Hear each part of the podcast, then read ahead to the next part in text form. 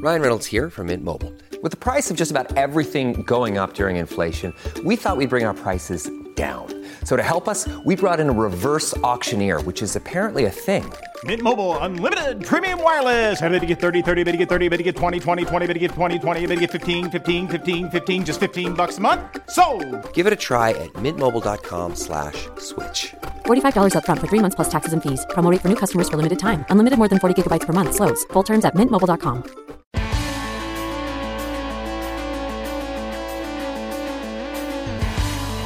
Pod Next. Pod Next. Fala galera do Podnext, sejam bem-vindos aqui ao episódio 67. Tô eu aqui, Gustavo Rebelo, e vou te falar, cara, sobrevivendo a um furacão de cada vez. Oi, galera! Isabela Fontanella, sua correspondente internacional diretamente do Brasil, passando um puta frio. Ninguém merece essa bagaça. A carioca não sabe lidar abaixo de 20 graus. Isto é uma realidade. Alguém, por favor, toca Let It Go porque tá Frozen. Pô, Frozen você tá falando aí por causa do, do furacão Elsa, que deu, foi o que deu aqui, né? Não, eu tô falando porque eu, neste momento, tô com um casaco de inverno, tô com dois casacos, cara. Eu ainda tô em Petrópolis pra piorar o frio. Assim não dou conta. Muito bem. Aqui é o Vitor Honda, correspondente internacional do Japão, e pode ver que eu tô nervoso e passando muito calor aqui no meio dessa onda de corona que ninguém sabe quando vai acabar. E, e o Vitor já deixou aqui a, a porta aberta para eu falar da nossa convidada, a linda, a maravilhosa, a recordista de programas Podnext não host, imunoglobulinazinha do SciCast, Thaís Bote. Oi! Eu já tô cansada de corona. Mas pode me chamar, não tem problema não. Não, eu achei maravilhoso que a primeira pergunta que a gente botou aqui na pauta foi exatamente a pergunta que eu fiz pra você no privado do WhatsApp essa semana, né? Pois é. É, o ouvinte às vezes deve estar estranhando, cadê o JP e tal? O JP tá de férias no Brasil e tá visitando os tios dele. Eu só não sei quando ele vai terminar de ver todos eles, mas ah, ele volta, gente, ele volta, não se preocupem, hoje vocês vão curtir um episódio um pouquinho diferente. O bom é que vai ter mais histórias de tio, né? É, exatamente. Volta, volta renovado. É, exatamente. Então bora pro programa. Bora.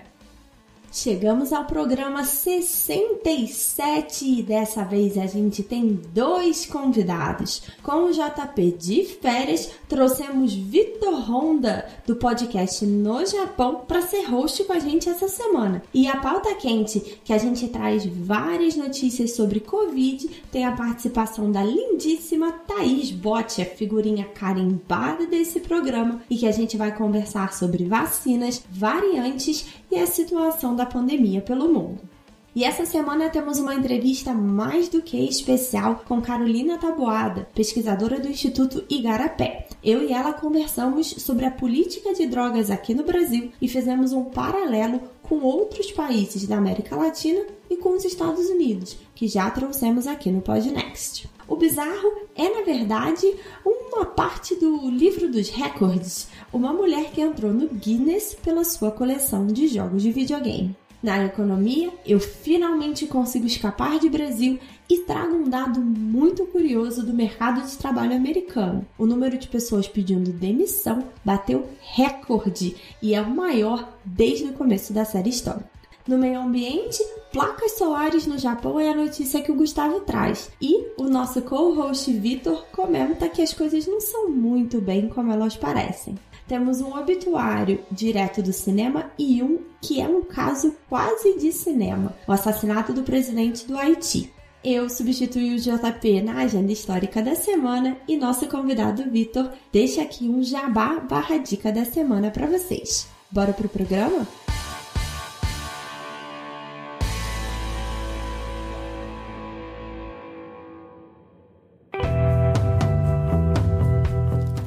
Assunto quente da semana.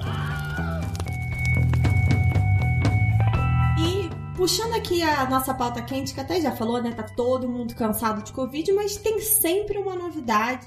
E eu brinquei, né, Thaís, que essa semana eu te perguntei no, no privado do WhatsApp sobre a- o que, que a gente tem descoberto de vacinas, esse monte de sommelier, né? Nossa. E aí tem uma série de preocupações com a AstraZeneca, que no Brasil pararam de vacinar grávidas, tivemos aí um- uma série de casos. Eu queria que você contasse pra gente essas novidades, o que tem sido descoberto agora com mais pessoas sendo vacinadas. Olha, eu tenho uma notícia muito boa da AstraZeneca, mas vou falar antes dessa, dessas preocupações que tiveram com ela, porque ela é uma vacina nova, né? Ela é uma vacina nova, não é, tipo, é o tipo de vacina mais novo que a gente tem circulando. E ela é uma vacina que usa um vírus para levar um material genético de um pedaço do corona para você reconhecer no seu corpo. Então, ela causa uma infecção de leve, de Que leve é essa sensação que o pessoal tem no, Que é essa seguinte, né? porrada que ela dá. Na verdade, essa infecção leve que ela dá faz com que o seu sistema imune reconheça pedaços do Covid e não deste vírus que está carregando esses pedaços do Covid. Então, ele é meio que um vetor, a gente chama ele de vetor para você ensinar o sistema imune a lutar contra um pedacinho do, do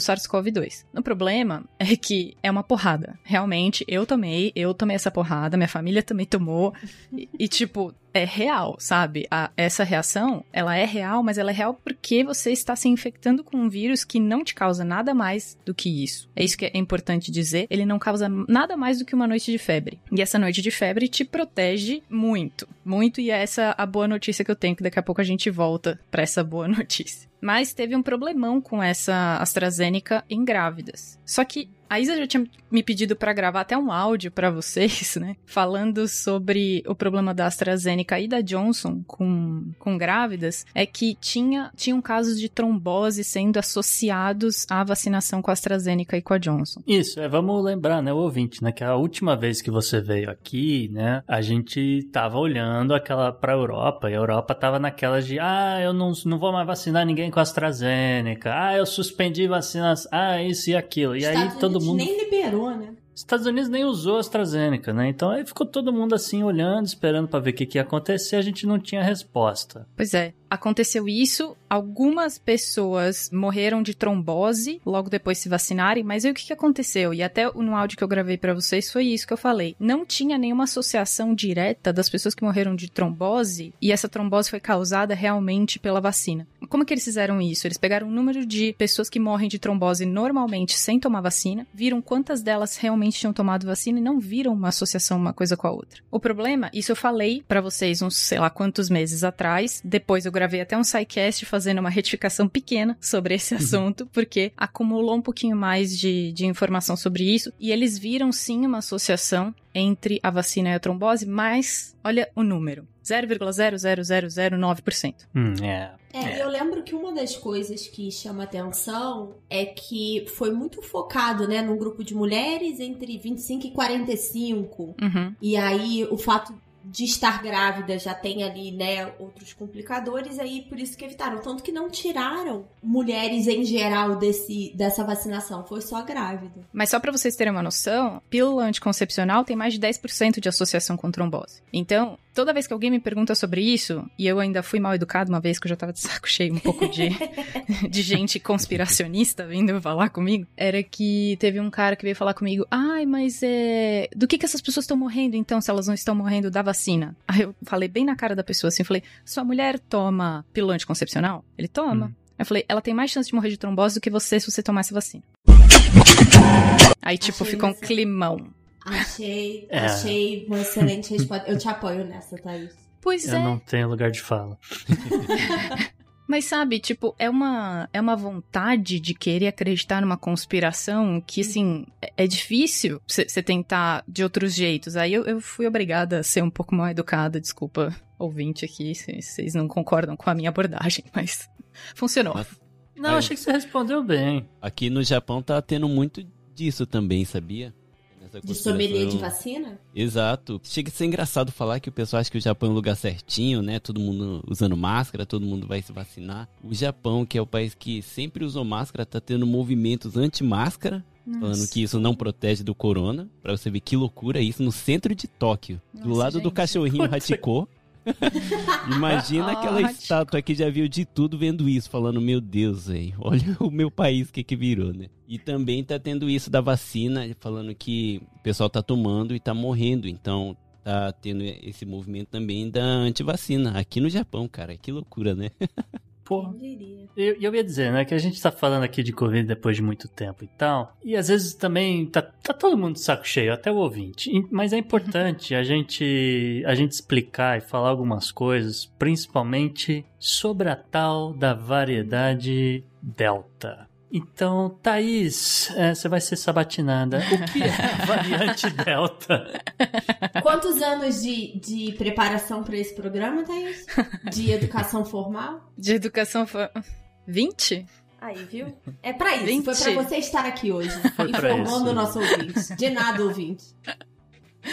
Bom, a variante Delta, ela é uma das variantes que apareceram desde que o vírus da Covid apareceu pela primeira vez. Ela não é a primeira, ela não vai ser a última, aparentemente. Puta, já vi que tem até Iota agora.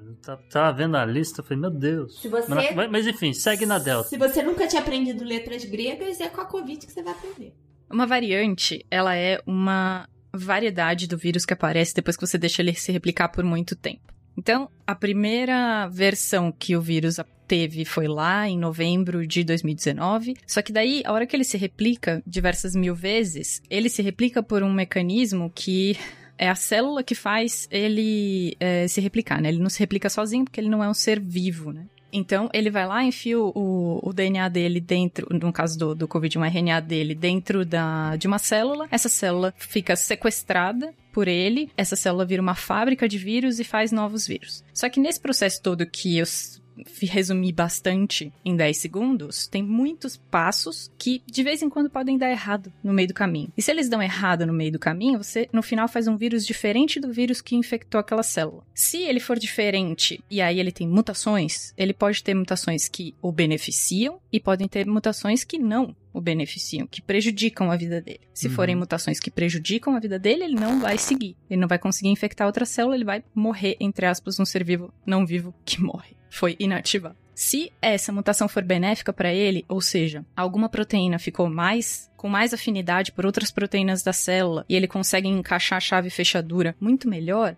essa mutação foi benéfica para ele. Ele se beneficia desse momento e aí é onde que a gente tem as variantes diferentes do vírus. Por que elas só aparecem depois disso? Porque foi benéfica para o vírus, não foi deletéria para ele. Ele não morreu depois disso, ele só ganhou poderes. E é bom lembrar as pessoas que isso aí é completamente randômico. né? Randômico. Você não tem controle, você não vai chegar no vírus e falar, olha, é, eu quero que você, sei lá, agora você vai ficar mais agressivo. Não, É, mas tem um determinismo nessas coisas que a gente fala. Por exemplo, ele evoluiu para infectar melhor. Então, não tem isso. Isso é aleatório. De vez em quando vai dar certo. Na maior parte das vezes vai dar errado. E no caso aqui da variedade que a gente está falando, a Delta, são duas mutações, é isso? São, são duas mutações que fazem aquela proteína S, que chama spike, ela chama S por causa do spike, que é o que faz o vírus ter uma coroa e ser chamado de coronavírus. Essa proteína se liga em moléculas de algumas células nossas e elas se ligam com uma afinidade X. Essa variante Delta tem uma afinidade 5x. Então, ela é cinco vezes mais, tô chutando, mas é tipo, é bem mais afinidade com a, a proteína com que ele entra na célula. Então, ele entra cinco vezes mais fácil na É, célula. não sei se. Não sei se é isso que. É a mesma coisa que você está falando, mas eu, eu vi que a, a variante Delta é 60% mais transmissível do que a variante Alpha. Sim, Que já era muito mais transmissível do que a Covid original. sim. Aí eu não me lembro se era 30, 40% a mais. Então, comparado com a Covid original, essa Delta, ela é quase que, sei lá, 100% mais transmissível. Esse negócio também acho que aumenta exponencialmente, né? Não é à toa que é a cepa mais dominante, né? De vários países. Exato.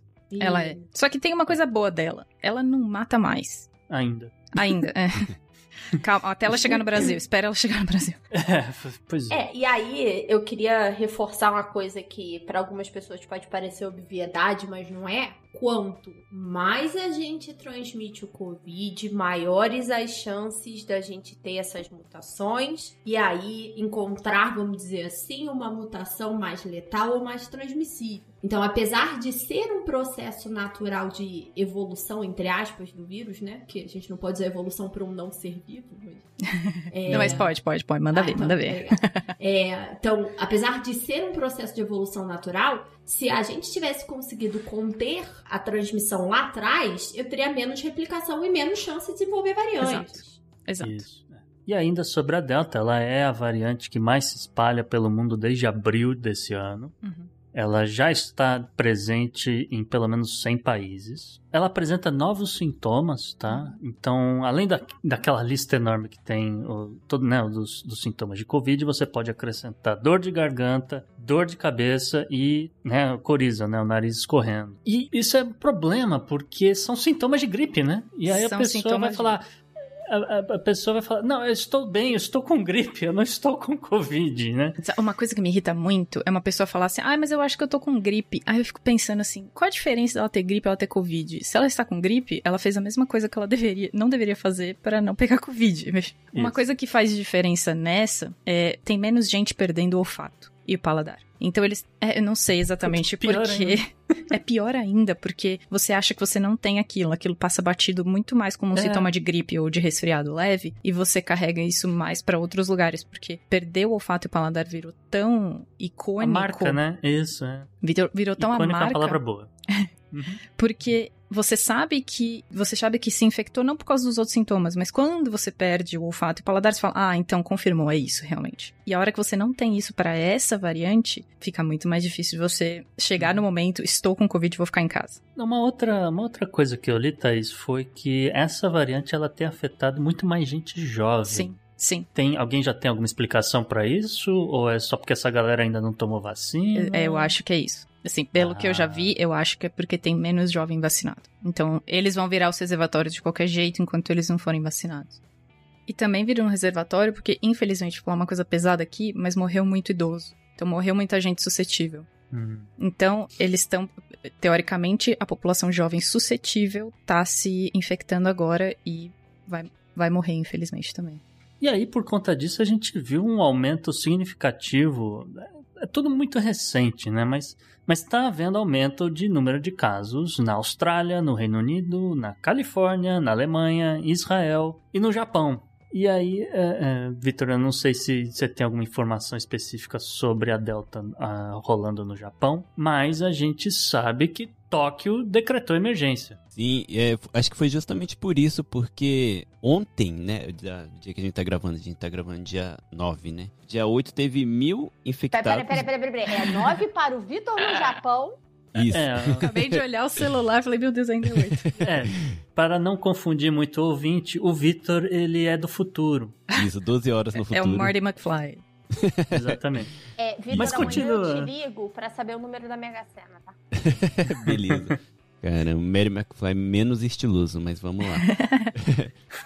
Então, aqui, além de Tóquio, teve outros lugares também que entrou em estado de emergência, mas Tóquio principalmente porque em um dia teve mais de mil contaminações, entre elas 100 encontrou, né, esse, esse delta aí que vocês estão falando, e isso foi, acho que a chave para realmente eles resolver entrar em estado de emergência, né, e a maioria do, do pessoal que encontrou essa variante era menos de 20 anos, então eles estão assustados com isso, né? E Tóquio, que nem o pessoal escuta assim, estado de emergência, acho que tá todo mundo, meu Deus, tá acontecendo aquele meme, né, do The Off lá, oh my god, it's Uhum. happening, mas não é nada disso. Tudo normal, tudo funcionando. Se você sair à noite, eu tenho um amigo que mora em Tóquio, ele fala que quando você sai à noite assim, pra ir fazer compra alguma coisa, você passa na frente dos bar, tá lotado, então é a vida normal, é estado de emergência, mas todo mundo vive a vida normal. Por isso que não muda e não acaba nunca e tá ficando essa loucura, né? Mas, assim, é estado normal, mas com distanciamento? é, Como é que tá de restrição? Essa eu acho que é a pergunta aqui. Então, vocês sabem que o Japão é minúsculo e os restaurantes são minúsculos, né? Então, se você é. fosse fazer um distanciamento de um metro, uma pessoa ia sentar e a outra ia ter que esperar lá fora. Então, Cara, que situação, que é verdade. já dá pra imaginar que o distanciamento é tipo 30 centímetros, é de um Nossa. braço batendo no outro. Eu vou até adiantar uma coisa que tá lá no calendário, porque hoje saiu a informação de que a Olimpíada vai ser toda portões fechados. Nossa. Algumas semanas. Tem que umas duas semanas que a gente gravou o programa de esportes, né? E É. a gente falou isso, falou sobre patrocínio, a necessidade de colocar público, investimento. E os organizadores da Olimpíada estavam forçando ainda a barra com até 20% de capacidade. Por conta desse número de casos aí, esse crescimento, hoje decretou zero público. E eu tô rindo que o Vitor falou, né? Nossa, aqui no Japão a gente teve mil contaminações no dia. Amigo, eu tô no Brasil, cara. Você me respeita. Nossa, eu vou soltar balão quando tiver mil por dia, cara. Eu vou estar abraçando o Thaís quando tiver Pois mil é. por dia. Eu tô falando de mil contaminados em Tóquio. Tóquio é do tamanho do seu bairro, a Isa. É Amor, tipo mesmo uma assim, quadra. eu É- moro no Rio de Janeiro, produção. o, o, o prefeito tava na roda de samba. Quem que você acha que a gente é? Meu Deus Nossa, do o nosso céu. ministro da Saúde dançou com uma pessoa vestida de Covid. É verdade, Entendeu? eu isso aí. Caraca. Assim, você respeita que ser correspondente internacional do Brasil não é pra qualquer um, não. Caraca, é outro nível. Mas o Victor, ele tem uma. Ele conhece uma pessoa que tá, vai ser voluntária nas Olimpíadas. E justamente que era pra eh, ajudar o público, né? Eu entendo que seja assim. Isso. Mas é, eu perguntei pra ela, né, se ela sabia de alguma coisa e a resposta dela foi assim: eu não sei nada, eu sei o mesmo tanto quanto você. Eu só tô esperando notícias aqui, eu não sei o que, que vai acontecer. Mas é, vai ser portões fechados só em Tóquio, por enquanto, né? Ah. Ah. Sapporo, Miyashiro Fukushima e Baraki Shizuoka ainda vai conversar com o pessoal da prefeitura, vai ver como tá a contaminação aqui. Aí o que vai acontecer? Como eles precisam de dinheiro, vai Uhum. aceitar público, seguindo Uhum. aquela regra de 50% né, do estádio ou até 10 mil pessoas. Isso. Aí o que vai acontecer? 5 mil pessoas de Tóquio, espalhando ali pros outros 5 mil. Esses 5 mil vai espalhar pro resto do estado. Daqui a pouco tá o Japão inteiro em estado de emergência. E só É. vai ter lockdown se o Akira acordar ou o Godzilla aparecer por aqui. Nossa, né? É isso que vai acontecer. Ah, vai dar muito certo. É Vai só dar- assim. Vai dar muito sério. E aí, a gente já viu que isso vai dar ruim, né? Mas aí, puxando de novo aqui, amarrando os dois temas anteriores, a solução é vacinação, mas as vacinas não necessariamente foram pensadas para essas novas cepas. E aí, como é que tá essa, esses estudos, que é mais uma coisa que a gente vai descobrir com o tempo, Thaís, da, do que, que essas vacinas cobrem efetivamente em relação a essas mutações? Então, é um problema muito grande, porque a mesma coisa que é uma maravilha para as vacinas novas, que é essa tecnologia de você pegar o código genético de um pedacinho só do vírus e colocar numa vacina ensinar o seu sistema imune a lutar contra aquele pedacinho, pode ser o maior vilão agora. Porque a vacina da Pfizer, a da AstraZeneca, a da Johnson, a Sputnik, a da Moderna, todas menos a Coronavac, elas são vacinas que são só um pedaço do vírus para ensinar o seu sistema imune a lutar contra um pedacinho do vírus só. Então, a hora que ele reconhece aquela proteína S, ele luta contra o negócio inteiro. Mas se aquela proteína S põe uma capa de invisibilidade ou se ela cresce um braço a mais para o lado, ela já não reconhece. O sistema imune ele reconhece padrões moleculares, ou seja, se o padrão molecular virar um pouquinho para a esquerda, virar um pouquinho para a direita, ele já não reconhece mais. Então, o que seria uma novidade maravilhosa para o mundo das vacinas teria que ter sido feito lá no comecinho, né? Para não deixar essas variantes aparecerem todas e a gente perder a eficácia das vacinas. Deixa eu ajudar aqui o sommelier de vacina. então, eles precisam procurar Coronavac no posto. É isso que você Sim, tá dizendo. Exatamente. Para todos os sommeliers bolsonaristas, um beijo pra você Beijo. que tá ouvindo esse programa. Beijo. Va- Vai lá vacinar de Coronavac, amigo, vai. Eu quero ver bolsonarista na frente do posto de saúde falando: é Coronavac? Se não for Coronavac, não tomo. É isso, gente.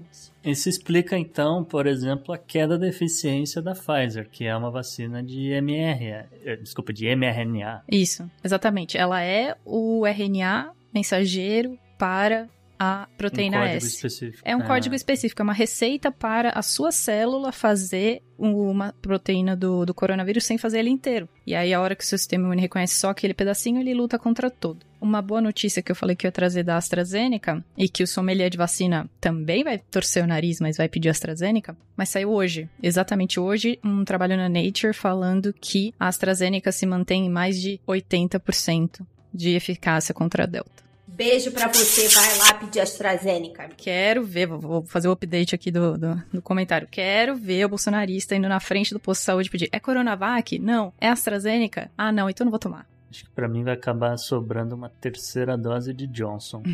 É, mas olha só, vamos dar uma repassada então, como é que tá as atitudes dos governos, porque as coisas estão acontecendo, os números estão aumentando, né? Então, por exemplo, a Austrália e Israel estão estendendo o lockdown. Eles voltaram aí, já tem uns 15 dias mais ou menos na Austrália, e vai rolar um lockdown mais uma semana. Israel também. Os Estados Unidos veio com o papinho lá atrás de que os vacinados não precisam usar máscara, então, pelo amor de Deus, se vacinem, gente. entende? Então, desde então, desde é, maio, um pouco antes de maio, na verdade, não existe mais obrigatoriedade do uso de máscara nos Estados Unidos para quem foi vacinado. Agora, quem não vacinou também nunca vai admitir que não tomou. Então, ninguém tá usando máscara, só eu, trouxa.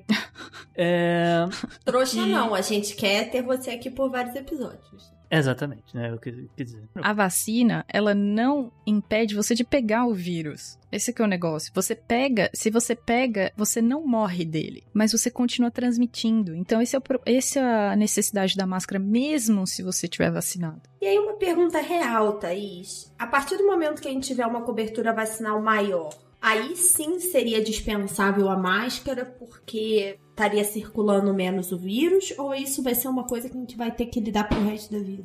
Eu acho que, pelo menos aqui no Brasil, vai durar mais alguns anos, isso, infelizmente, falando real, assim. Mas a gente tem que ver um número que chama R0. R0 é o, a quantidade de pessoas que é infectada depois de encontrar com uma pessoa infectada. Uhum.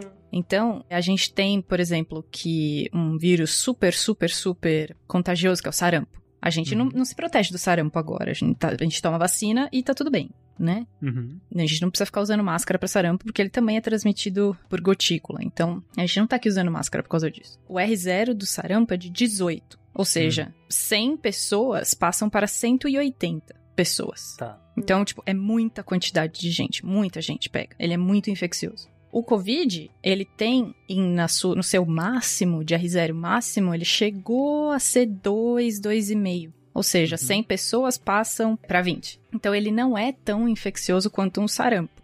Porém, as pessoas morrem mais de Covid do que de sarampo. Né? Então, o problema, a gente tem que chegar num R0 que baixe de meio. Uhum. No caso da Covid. No caso da Covid, a gente tem que ter um R0 que baixe de meio, porque como a mortalidade é maior do que um outro vírus que é super infeccioso, mesmo assim a gente tem que continuar dando uma olhada nisso. Eu acho que no Brasil mais uns dois anos pra gente tirar a máscara. Estou sendo muito pessimista, eu sei, desculpa. Pra tirar oficialmente, né? Porque tem gente que nunca botou. Mas sabe quem não tá sendo pessimista, na verdade tá sendo muito otimista, é o primeiro-ministro do Reino Unido, Boris Johnson. Que ele simplesmente falou: acabou as restrições e olha só, galera, vocês agora estão todos vacinados, etc. Vocês que aprendam a lidar com o vírus, eu não faço mais nada. E vou ver a final da Eurocopa. Foi isso que ele disse. Então, o Reino Unido, né, concluindo aqui nossa lista aqui de países que estão vendo um aumento de número de casos, entregou na mão do destino. É, eu, a gente anotou aqui no final da pauta, né? E o Brasil, três pontinhos. E aí, só pra amarrar coisas, de novo, parecem obviedades, mas a evolução da cobertura vacinal tá, na verdade, sendo fruto de um movimento de prefeitos e governadores específicos. Tanto que a gente tá vendo uma diferença muito grande nos calendários, às vezes dentro do próprio estado, mas no Brasil como um todo. Então, o que lá atrás foi um argumento do governo federal falando, ah, a gente não pode fazer nada porque o STF mandou, né, só o governo dos municípios, o que é uma mentira. Agora, governos e municípios estão resolvendo uma grande parte do, do problema. Tá tendo aí, teve uma pressão política, a gente já fez programa sobre isso, comentou no programa passado sobre o efeito da CPI, que gerou uma pressão para compra e distribuição melhor de vacinas, tanto que a gente tem visto menos. São Paulo até teve nas últimas semanas, né, Thaís, uma falta nos postos. Teve. É, aqui no Rio, a gente não vê isso há alguns meses. Então, tá melhorando a eficiência. O pessoal diz que a cobertura vacinal tá andando. Apesar da gente ter muito sommelier, um número menor do que o esperado de pessoas que se recusam, né, a vacinar. Mas é, tem muita desinformação aqui. Essa- acho que é a própria coisa do sommelier de vacina é isso. Não entender. A gente já falou aqui que na teoria as duas melhores seriam Coronavac e AstraZeneca, que são exatamente o que o pessoal tá tentando evitar. Né? É, infelizmente. E eu ia, eu ia falar justamente a Isa, né? Tá tendo muita confusão E mais recentemente a gente viu uma reportagem da Folha, um levantamento falando sobre a possibilidade de haverem é, pessoas sendo vacinadas com vacinas já vencidas, né? Foram encontradas aí 26 mil discrepâncias e meio que todo mundo falou: ah, não, peraí, é porque eu digitei errado aqui, mas já vou arrumar, vou digitar correto agora, isso e aquilo, e começaram a arrumar esses dados. E todo mundo negou que não tinha vacinado ninguém com vacinas vencidas. Até que hoje a prefeitura de Santos falou: é, a gente tinha negado, mas realmente teve um pessoal aqui que foi realmente vacinado com esse lote aqui vencido, então a gente vai, a gente vai revacinar todo mundo. É uma pergunta, Thaís. É muito na data exata ou é que nem o iogurte que você deixar passar um, dois dias nem tá tudo bem? Você pegou iogurte, justo iogurte não dá. É, justo iogurte não, não rola. Mas, então, a gente não tem como prever o quanto de eficiência é perdida a cada dia que passa depois, do, depois da data. É, essas datas de validade de tudo, elas são feitas com uma margem para, por exemplo, você poder tomar o seu iogurte dois dias depois, você não vai morrer de tomar o seu iogurte dois dias depois. Então elas são feitas com uma margem pra gente não ter problema muito problema se acontecer depois da data. Mas para vacina, o que a gente está vendo aqui é que a gente não tem como prever, então é melhor revacinar. É preferível revacinar do que falar, ah, mas aquelas 10 pessoas ali estão com 10% a menos de, de eficiência, eficiência e vai ter 10% a menos de eficiência em morte. Então elas podem morrer, entendeu? Sim.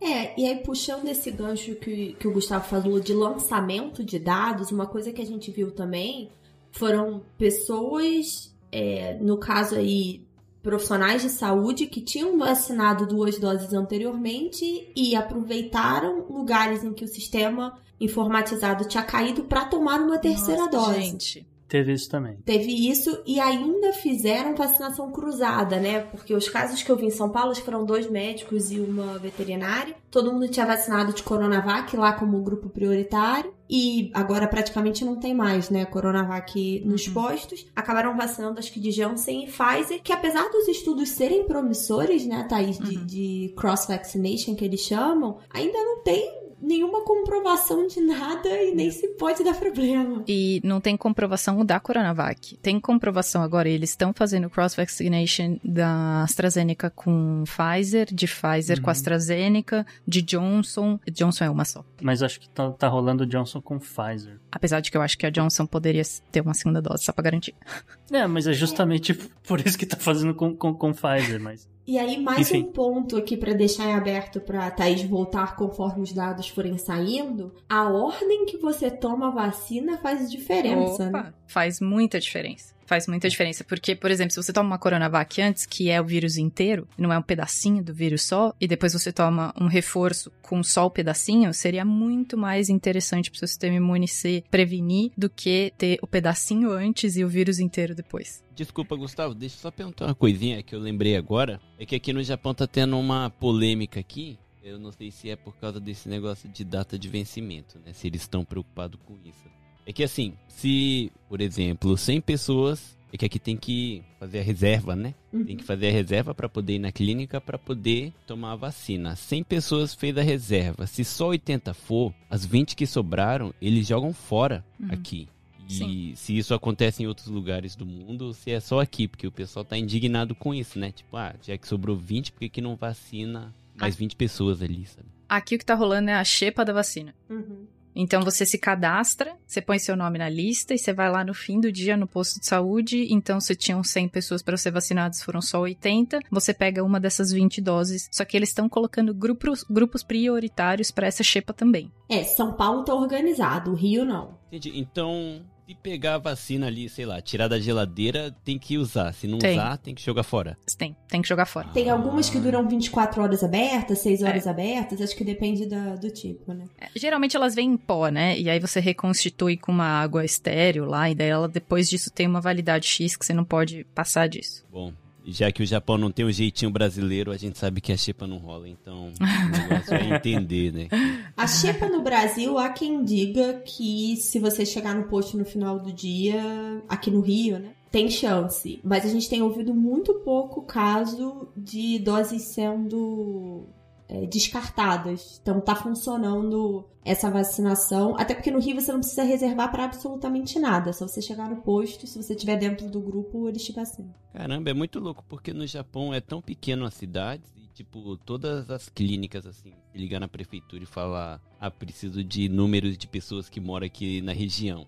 É, é tão fácil ter o controle da, da população ali da, da cidade, sabe? Tipo, ah, sobrou 30, ah, então vou ligar para essas casas aqui que tem pessoas idosas ou gente ali entre os 40 50 anos, sei lá, e vou vacinar o pessoal. Mas não, não tem esse esforço, sabe? Parece que é tipo, ah, tanto faz, sobrou e joga fora. Tá vendo? É por isso que o SUS é lindo. O programa, olha só, eu quero dizer que esse programa é histórico, que a gente tá descobrindo que a vacinação no Brasil tá mais organizada que no Japão. Vocês têm noção disso, gente? Pô, a, a medicina, pelo que o Vitor fala, a medicina no Japão é, não é tão boa assim, não, apesar de ter É mais. isso, gente. Aqui tá muito, muito devagar. Só agora que eles estão se esforçando mais pra acelerar o processo, por causa que as Olimpíadas tá chegando. Mas Senão- até, até um mês atrás, tipo, você perguntava, e aí, chegou o papel lá pra você fazer a reserva da vacina? Tipo, nunca nem viu a cor do envelope, sabe?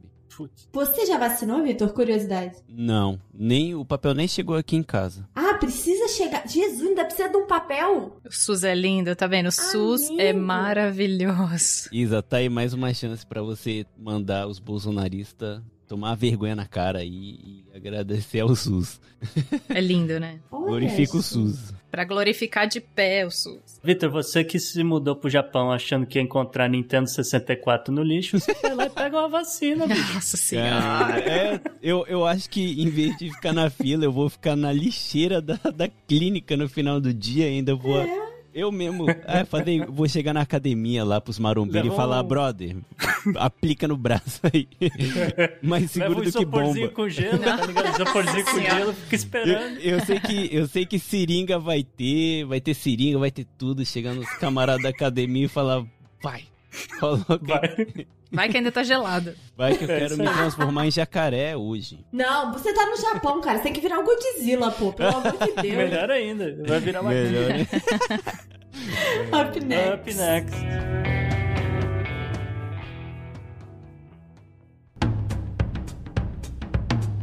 Entrevistas.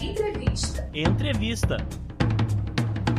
E galera, e essa semana a gente traz uma entrevista super, super especial, que é um pouco de follow-up também, é um- uma volta da Carol aqui ao Pod Next, mas a gente gravou, obviamente, pela internet, a qualidade do áudio pode ter deixado um pouquinho a desejar, mas todas as informações essenciais estão aqui. Então, já dei uma dica, nossa entrevistada do programa dessa vez é a Carolina Taboada, que já esteve aqui para falar de violência doméstica durante a pandemia e agora trouxemos ela de volta para falar de política de drogas aqui no Brasil. A gente já falou sobre política de drogas nos Estados Unidos e agora a gente traz para Terras Brazucas. E eu vou deixar a Carol se apresentar para quem ainda não conhece, já que essa pessoa está na minha vida há muitos anos. Oi, pessoal do Podnex. Isabela, obrigada pelo convite de novo. Prazer bater esse papo com vocês. É, meu nome é Carolina, estive aqui com vocês no ano passado para falar sobre violência doméstica na pandemia, como a Isabela lembrou. E eu sou pesquisadora do Instituto Igarapé, que é um think tank baseado no Rio de Janeiro. A gente fica no Rio de Janeiro, né? E que hoje a gente tem um foco em três temas: é meio ambiente, segurança pública e segurança cibernética. E uma das pesquisas que a gente tem no Igarapé é com relação a políticas de drogas e a gente produz então o monitor de políticas de drogas nas Américas, que é uma plataforma que vocês podem acessar. E o que a gente faz no monitor é acompanhar periodicamente as mudanças em políticas de drogas em todos os 36 países das Américas em várias perspectivas. Então, a gente olha para evoluções em termos de leis de drogas, né, principalmente, mas também de acesso a cannabis medicinal, penas alternativas, uma série de temas relacionados então às políticas de drogas no continente. E acho que é uma boa introdução, assim, à nossa conversa, né? Saber que é, a gente escolhe fazer isso nas Américas não por coincidência, mas porque é em meados dos anos 2000, né? A partir de meados dos anos 2000, que líderes políticos das Américas começam a puxar um debate questionando a política de proibição de drogas e a política repressiva e questionando se existe uma alternativa à guerra às drogas. E isso parte de uma premissa que fica cada vez mais clara quando a gente observa as mudanças que vêm acontecendo de que a guerra às drogas falhou e que a gente precisa de uma outra abordagem para lidar com as políticas de drogas, né? É um paralelo complicado você olhar para países, da, especialmente da América Latina e América do Sul, e comparar, por exemplo, com a Europa, né? A gente pensa Brasil, Colômbia, que tem um histórico de tráfico muito forte, e é uma proposta completamente diferente do que se tem na Europa, por exemplo. Acho que a principal questão é que quando a gente olha para o mercado de drogas, né, como um todo, a América Latina e a Europa estão em lados muito diferentes desse mercado. A América Latina vai concentrar a maior parte da produção das drogas é, mais consumidas do mundo, das drogas ilegais mais consumidas no mundo, né? Essa diferenciação é importante porque as drogas mais consumidas no mundo são as legais. É o álcool, é o tabaco, são os opioides. É, então a América Latina está muito nesse lado lado da produção das drogas ilegais e a Europa está muito mais do lado do consumo. Isso muda um pouco com o avanço das drogas sintéticas, mas é, as drogas sintéticas são uma parcela pequena ainda em comparação com a maconha e com a cocaína, por exemplo. Então, os custos humanos, os custos de segurança pública da guerra às drogas, eles são sentidos na América Latina e eles são sentidos nas Américas como um todo por comunidades específicas, né? Acho que um dos reconhecimentos do que a gente, uma das coisas coisas que a gente monitorou no monitor, né, nessa última atualização que a gente fez, foi a presença muito forte nas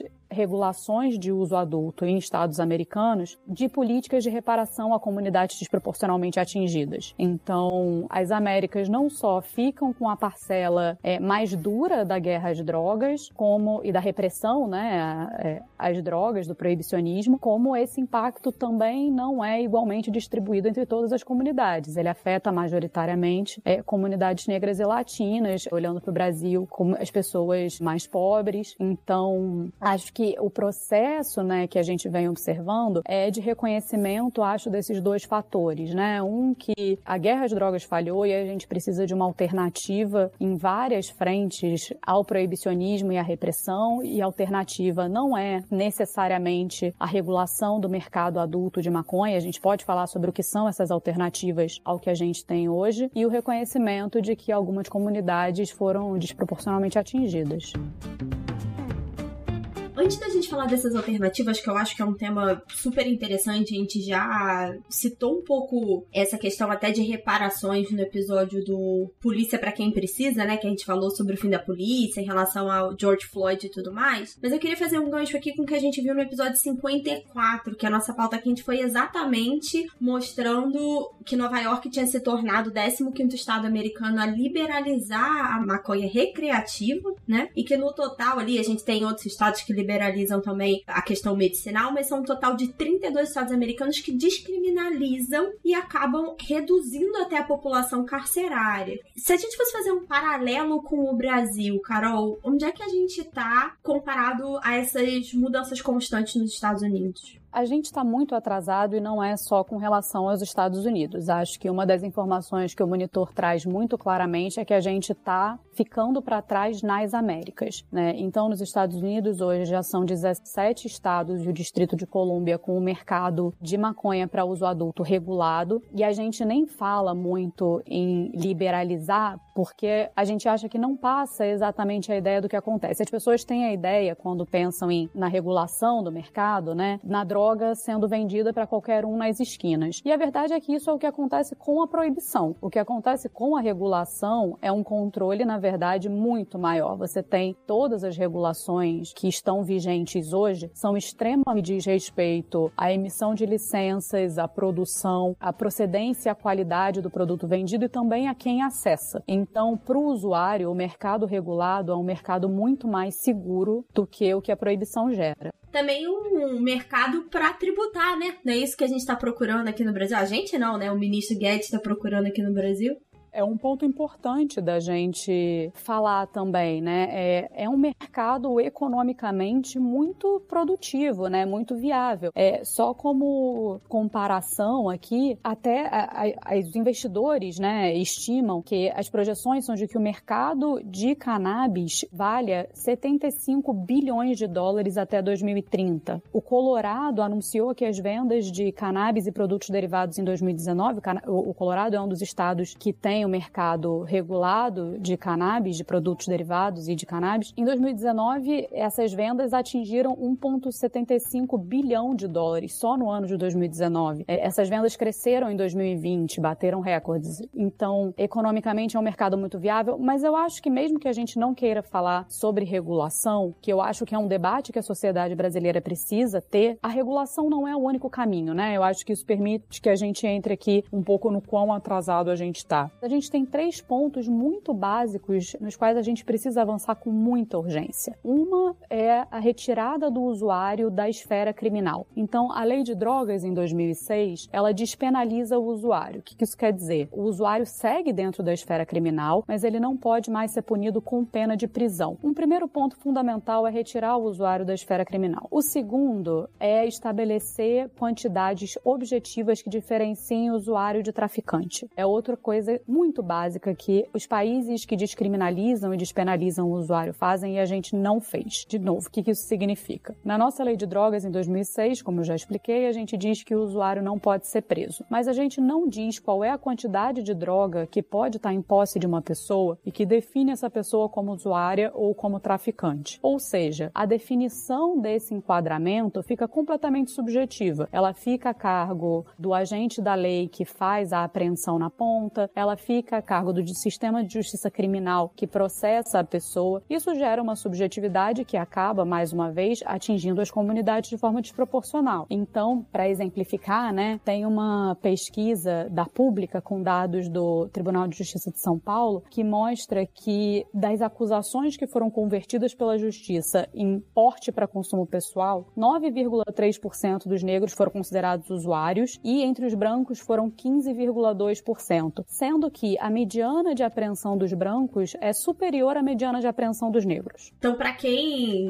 não entende aí, né, a mediana significa que do total ali de, de prisões por posse de drogas, né, os brancos em geral carregam mais drogas, né, em peso, né, em, quantidade do que os negros. E ainda assim, 15% a gente vê ali quase o dobro, né, das penas são convertidas como posse em relação à população negra. E eu ia até te perguntar, Carol, em relação à primeira parte que você falou de não só descriminalizar, mas tirar do sistema judiciário, porque a gente viu um movimento em alguns estados americanos de não só fazer uma mudança para o futuro, mas também de revisar pessoas presas por pena de posse e tirá-las da prisão, né? É um dos motivos que a gente também já cobriu aqui no Podnext, uma redução da população carcerária. Isso claramente não acontece no Brasil, certo? Ela nunca foi proposta, mas no Brasil, e não posso falar pelo mundo inteiro, mas acho que em muitos lugares é assim, quando você modifica uma lei, essa lei sempre tem que retroagir em benefício do réu. Então, o que, que isso significa? Se a gente estabelece que posse de maconha até 10 gramas, por exemplo, é para uso pessoal, ou seja, se você foi pego com até 10 gramas de maconha, você é um usuário, todas as pessoas que têm uma condenação por tráfico com menos dessa quantidade, tem que ter essa condenação revisada, né? Só para entender mais ou menos a referência dessa quantidade, é, 10 gramas não é um número aleatório. No Chile, o recorte são 10 gramas. Em Portugal, são 25 gramas. Na Colômbia, são 20 gramas. Então, os países que não têm mercados regulados têm essas quantidades determinadas para conseguir diferenciar objetivamente o usuário do traficante. Então, é, de novo, para a gente entender o tamanho do problema que gera para o nosso sistema de justiça criminal a gente não ter essa, esse critério objetivo, né? O Instituto de Segurança Pública fez uma pesquisa que mostrou que 64% das ocorrências por tráfico de maconha no Rio em 2015 seriam consideradas posse para uso pessoal é, na Espanha. Com relação ao acesso à cannabis medicinal, a gente deu um passo muito tímido em 2019, quando a Anvisa autorizou a venda de medicamentos com canabidiol e até 0,3% de THC nas farmácias, mas não autorizou o plantio para que a gente produza esses mesmos medicamentos. Isso eleva muito o custo, né? Porque aí o insumo tem que ser importado. E então hoje o acesso mais democrático se dá através das liminares da justiça, que permitem, por exemplo, que associações de pacientes funcionem e forneçam o óleo de canabidiol através de liminares individuais que permitem que as pessoas produzam o seu próprio óleo, através de intervenções da justiça obrigando que o SUS forneça certos medicamentos. É um processo que está hoje judicializado para que as pessoas consigam ter acesso a um custo um pouco mais baixo. E a gente precisa dar segurança jurídica para que as pessoas tenham acesso a esse medicamento. Eu acho que é mais um, um motivo de exclusão, né, No sentido de ser, é, como você falou, tem um custo muito alto. A gente citou antes que as populações mais carentes já são naturalmente mais afetadas pela questão das drogas. E aqui tem mais um ponto, né? É muito difícil você ter é, uma pessoa que só tem acesso ao SUS chegar até uma associação, ter acesso a um advogado, entrar na justiça. Isso tudo é muito custoso no Brasil.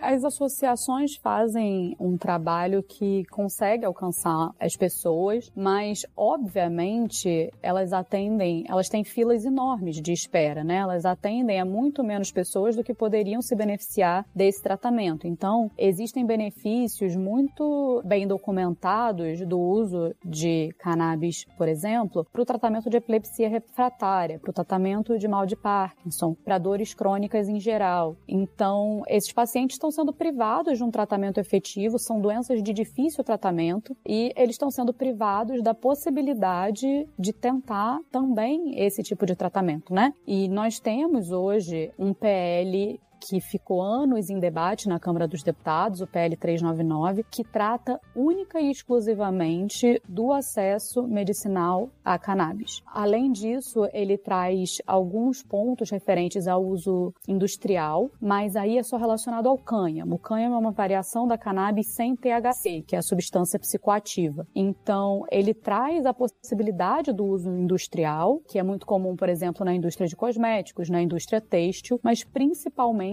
ele regula o acesso a cannabis medicinal. É a única coisa e a grandíssima coisa que esse projeto se propõe a fazer, e ainda assim a gente tem visto uma resistência enorme a ele. E aí eu acho que é importante a gente ressaltar que isso não tem a ver com conservadorismo ou com progressismo. Isso tem a ver com um bloqueio total e completo do debate político sobre esse tema e de uma discussão que é baseada em evidências científicas. A gente teve anos de audiências públicas com médicos mostrando a importância dos pacientes terem acesso a esses medicamentos. Então, é um bloqueio de um debate que é muito baseado em evidências científicas e, e a gente está muito para trás nisso também.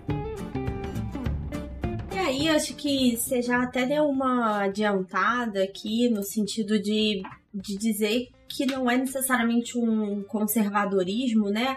Mas eu queria saber quais são os próximos passos. Colocar esse debate ali na mesa, como é que a gente faz isso? É, tem espaço no Brasil para isso? E se você enxerga talvez um outro caminho para a gente avançar nessa política de drogas em comparação com os outros países do continente? Olha, eu vou responder o que eu acho que a gente deveria estar fazendo. Né? O que eu acho que a gente deveria estar fazendo, em primeiro lugar, é muito básicos da nossa política atual, que não tem nada de revolucionário, é realmente o básico. É a retirada do usuário da esfera criminal, critérios objetivos de diferenciação entre usuário e traficante e a regulação do acesso a cannabis para uso medicinal. Isso é o que a gente devia estar fazendo. Para além disso, eu acho que a gente devia ter um debate sério na sociedade sobre o modelo atual de repressão e proibição, que é o, o que o resto dos países está fazendo. E isso não significa, mais uma vez, necessariamente uma regulação de mercado de cannabis. Isso significa pensar em alternativas para uma política que muito claramente não deu certo.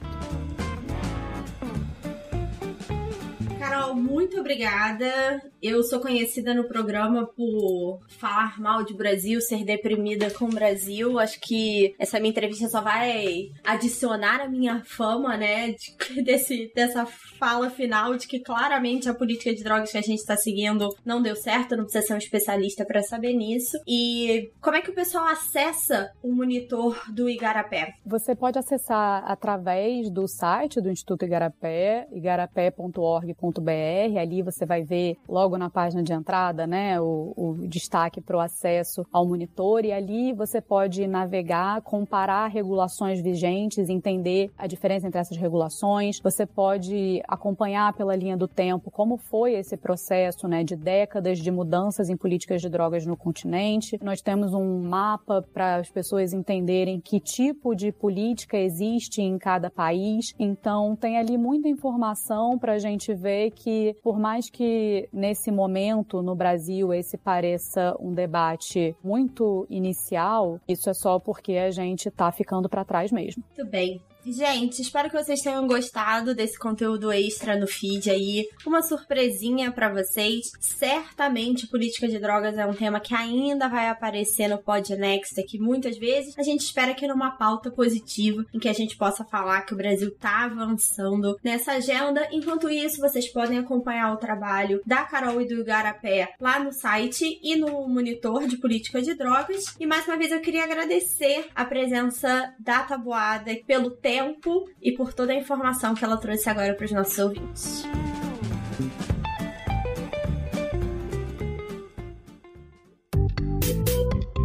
Our enemies are innovative and resourceful, and so are we. They never stop thinking about new ways to harm our country and our people, and neither do we. You can actually see Russia from land here in Alaska.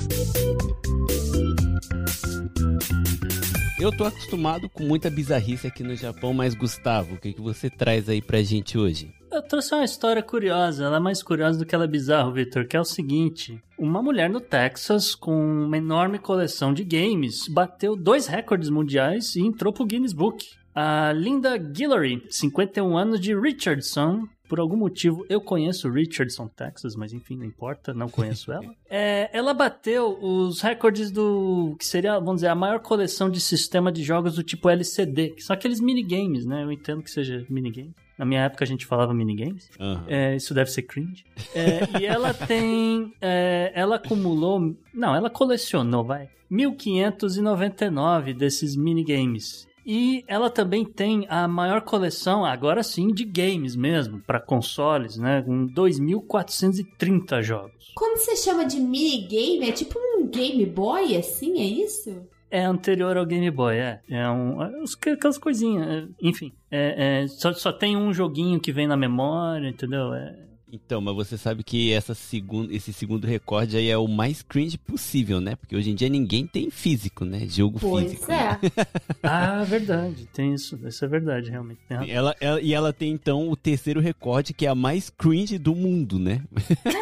E eu acho maravilhoso que ela fala que quer ah, usar esse sistema pra ensinar as crianças. Imagina, gente, se a criança vai entender que tem que soprar a fita. Nada disso. Gente, olha só, a, a Guillory disse que né, essa coleção dela começou aí ao- aos 8 anos de idade, né? Ela tinha um joguinho de basquete é, chamado Red Conic e começou ali uma paixão para colecionar, que ela já tinha colecionar outras coisas, vamos dizer. E aí foi reacendida recentemente, né, na, na conversa com o irmão dela, lá para 2003, né? Então ela foi atrás desses jogos em vários sites, como eBay e tal, e ela acabou não só encontrando o, o jogo da infância dela, né? Era um, era um Pac-Man específico, agora não me lembro o detalhe. E ela achou outros jogos, então ela saiu comprando a, a torta né, direita. E quando ela se deu conta, ela já tava com os armários da casa cheios de, desses minigames, né? E ela disse que a, a coleção, é, que foi tava crescendo, vamos dizer, num ritmo normal, aumentou muito depois que ela foi para o Japão. Ah, claro. E, é, Tem alguém surpreso? Tem ninguém surpreso? Zero pessoas. Zero pessoas surpresas. E aí, a, a Guillory disse que espera um dia expor essa coleção toda no museu, né? E, e ela, ela também ela é engenheira, então ela espera utilizar aí esses sistemas antigos para ajudar, ajudar crianças a entender um pouco mais sobre eletrônica e tal, etc. Mas é, é curioso, assim, da, da reportagem que eu li, porque ela conta, né? Ela foi visitar o Japão, que ela, assim, todo mundo querendo ver, sei lá, o Gundam, a Torre de Tóquio, não sei o que lá, e ela indo pra um monte de bairro, vizinhança afastada, lojinha no meio de, beco batendo na porta querendo saber que jogo que a galera tinha, sem falar japonês, obviamente, e com inglês do Texas, né? Então você imagina a situação. Como é que não foi? Up next. Up Up next.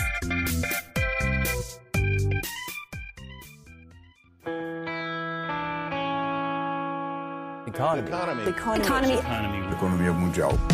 Isa, na contramão do que você espera, uma galera aí anda pedindo demissão no meio dessa pandemia. Como é que é isso? Não sei se é muito na contramão do que a gente espera, não, Gu. Eu, na verdade, passei por isso pré-pandemia, né? O motivo das pessoas estarem pedindo demissão durante a pandemia é o mesmo motivo que eu pedi antes. Então, acho que eu entendo exatamente o que elas estão passando, mas eu vou explicar essa história para os ouvintes. A gente tá vendo aí uma, um grande número de pessoas procurando emprego, não só no Brasil, no mundo como um todo, apesar do Brasil ter sido um dos países que o índice de desemprego não tem, né, dado bons sinais. Nos Estados Unidos, a gente tem um dos dados de emprego mais curiosos visto em décadas, que são pessoas aos milhares e às vezes aos milhões pedindo demissão. Então, existe nos Estados Unidos o relatório do BLS, que é o Bureau of Labor Statistics, que seria aqui o nosso relatório de desemprego do IBGE, tá, gente, mais ou menos, que é um dos documentos mais aguardados de lançamento mensal como termômetro da economia americana. Hum. Mas desde... Experimenta inserir dado errado pra ver o que acontece. Só isso que eu difícil. digo. É, Só isso que eu digo. Mas, é, desde que teve a, começou a ter a reabertura, na verdade, desde a eleição do Biden, quando houve uma expectativa de recuperação da economia americana, esse relatório do BLS vem desapontando mês após mês, porque as pessoas esperavam uma reabertura ou abertura aí, né, de vagas de trabalho numa velocidade mais rápida do que tem acontecido. Então, em junho, só para vocês terem noção, foram abertas 850 mil vagas de trabalho. E nenhum dos meses bateram, bateu perto, mas nenhum mês ali passou de um milhão, que era a expectativa, de que fossem recuperados cerca de um milhão de empregos por mês. E isso significa que ainda tem 9,5 milhões de desempregados nos Estados Unidos. E aí, um número curioso: no mesmo mês de junho, então lembra, 850 mil vagas abertas, 942 mil pessoas pediram demissão. Se você está achando esse número alto, em abril deste ano foram 4 milhões de pessoas que pediram as contas. Esse é o maior número da história da estatística trabalhista americana. E na verdade, esse é um sinal muito positivo da economia, sabia? A gente estava vendo isso acontecer pré-pandemia nos Estados Unidos, com o mercado de trabalho superaquecido, porque a lógica é a seguinte: para uma pessoa pedir demissão, a ideia principal é ela ter confiança de que ela vá conseguir alguma coisa melhor em pouco tempo. Então, quando a gente tem um mercado de trabalho aquecido, você tem um aumento de salários e aí o pessoal diz que é um mercado dos funcionários, né, dos colaboradores, porque eles têm todo o poder de negociação de barganha. Dessa vez os motivos não são tão simples, não são tão óbvios. Um deles, você está vendo muitas, muitas pessoas falarem de mudança de emprego em busca de melhores condições de trabalho horas mais flexíveis, menos deslocamento, chefes menos rabugentos e empresas mais alinhadas com seus valores pessoais. Muita gente percebeu que pode trabalhar de casa e está buscando empregos que tenham essa flexibilidade de home office. Uma outra coisa é que para muitos colaboradores ficou claro quanto as empresas realmente se importam com eles durante a pandemia. Então, é, a gente sabe, né? A gente vive num mundo capitalista que não tem santo, mas a gente encontra algumas corporações que realmente se preocupam com o bem-estar do funcionário. Isso não é a maioria. E aí, uma das reportagens que eu li para essa pauta foi do da NPR, né, que é a National Public Radio americana, e eu achei o resumo que eles fizeram muito interessante. As pessoas querem mais dinheiro, mais flexibilidade e mais felicidade. Tem muita gente que pediu as contas por causa de burnout. Então, é uma coisa que a gente tem visto muito, questões de saúde mental, a gente já falou aqui nesse programa várias vezes. Ou porque, com a pandemia, elas ganharam uma nova perspectiva de como querem levar suas vidas. E isso não inclui o atual emprego que aí é o meu caso pré-pandemia, né? Foi uma escolha de vida, de como eu queria levar a minha vida. E aí esse cenário pandêmico fez muita gente repensar como gostaria de passar o tempo, se aquele emprego está alinhado com objetivos de mais longo prazo, muitas vezes em busca de um emprego com total flexibilidade, mais um alinhamento. Então, não é só em busca de salários, mas é sim o que a gente vê em questão de oportunidade quando a gente está olhando para um dos setores mais afetados pela pandemia, que é lazer e hospitalidade. É um um setor que sofreu muito e agora está tendo um crescimento exponencial. De novo, olhando para os Estados Unidos, evolução da, da vacinação, restaurantes, eventos esportivos. E aí tem muita vaga abrindo e as pessoas estão indo atrás dessas oportunidades com melhores salários e benefícios. E aí, gente, tem alguns efeitos muito interessantes. A gente já conversou aqui sobre o salário mínimo nos Estados Unidos, que é por hora em vários estados, empregos, posições que seriam pagas com salário mínimo estão ganhando acima desse piso pela concorrência. Para o empregador conseguir trazer um profissional qualificado, ele precisa oferecer mais. A gente está vendo o fim dos estímulos embutidos no seguro-desemprego. Mais de metade dos estados americanos saiu do programa federal de boost, né, de, de aumento ali do seguro-desemprego, venceu ali de junho para julho. Uhum. É isso que quer dizer, a partir de 1 de julho praticamente não tem mais lugar algum recebendo pelo menos auxílio federal. Pode ser que alguém ainda tenha algum tipo de auxílio de seguro-desemprego do Estado, que alguns estados oferecem, sabe? É, para esclarecer, gente, seguro-desemprego é estadual e semanal. Então vamos imaginar um estado que oferecia 200 dólares semanais de seguro-desemprego. Durante a pandemia, o governo federal estava colocando até 300 dólares, se eu não me engano. Uhum. É, por, semana por semana nos estados. Então você imagina, alguém que ganhava 200 por semana, mais o estímulo federal 500, 2 mil dólares mês, às vezes era mais do que um emprego nesse setor de lazer e hospitalidade. Um uhum. garçom, uma hostess, uma coisa assim. Então, houve uma discussão né, de que várias pessoas não estavam voltando ao trabalho. Tá tendo uma falta de mão de obra nos Estados Unidos há algum tempo em setores. Então era uma discussão se não era essa questão do estímulo. E aí, acho que foram 28 estados que cancelaram aí de junho para julho, outros tantos já tinham cancelado antes. Isso. E praticamente nenhum Acho que tem pouquíssimos que ainda tem. Acho que o governo federal ainda manteve o programa. O estado da Flórida recebeu mais dinheiro do que precisava, eles vão aumentar a semana sem imposto sei lá, que seria o imposto sobre mercadorias no Brasil. Então vai Tem. ter um quase um mês inteiro de agosto tax free. Olha. é, é.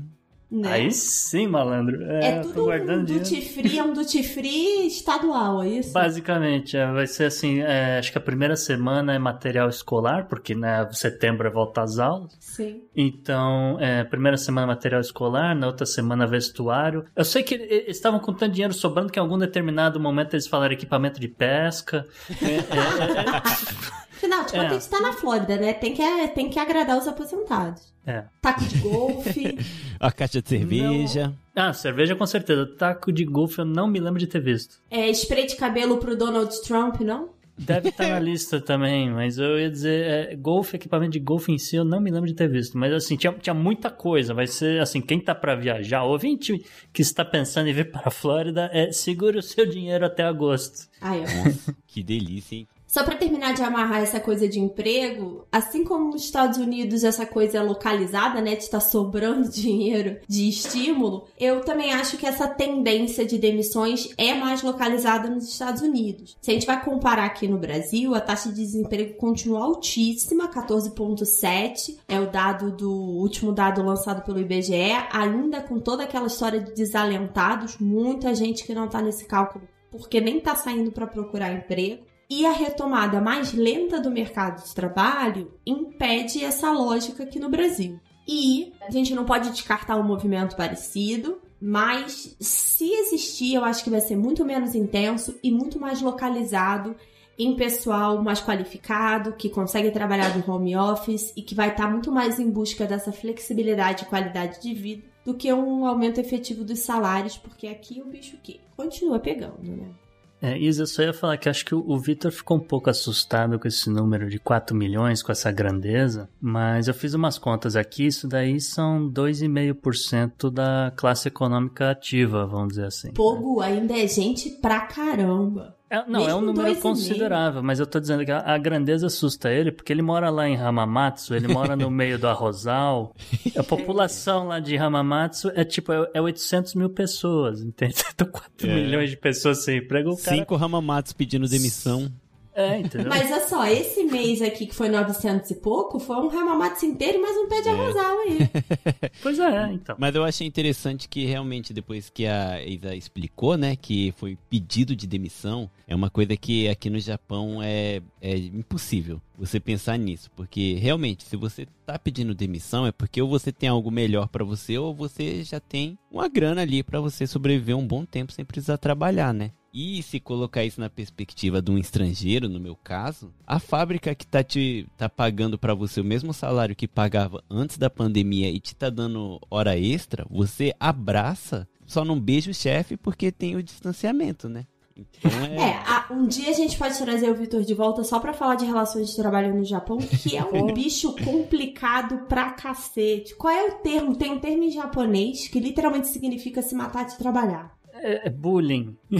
Sofre bullying do chefe. É mais do que bullying, mas um dia a gente traz o Vitor de volta para falar disso, porque é um tema importante. Exato, mas justamente isso, né? Aqui o Japão tem toda essa. Hoje em dia o, estrangeiro sofre porque tem limite de hora extra, né? Porque antigamente hora extra causava muito estresse e falavam que esse era o maior motivo da, das pessoas morrer aqui, né? De muito uhum. trabalho. Mas assim, assim, em questão de pandemia, as pessoas a maioria das empresas diminuiu o salário, te deixou em casa vários dias e não pagou, não remunerou esses dias, uhum. né? Mas só de você não ter sido demitido, a galera tá enaltecendo essas empresas, sabe? Então você vê como é a Sim. diferença aí, né? 4 milhões pedindo demissão, caramba, se você.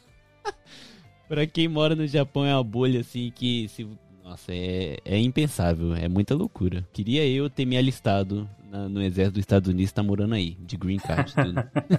ainda, ainda dá tempo, Gustavo? Cara, eu acho que dá, mas. Enfim. É, tá, você não, nunca se sabe. É, nunca se sabe quando é que vai começar a próxima invasão no Oriente Médio. É, quer dizer, não sei se é, um bom plano. Mas acabou é. de sair que o Biden tá recolhendo todo o exército, né? É, vamos, bom, é no, no Afeganistão, no mas Afeganistão. você tá trazendo. É, mas essa galera não fica muito tempo parada, você sabe disso. Você tem muita fé na Secretaria de Defesa Americana, viu? Isso. Up então, next. Up next. Up next.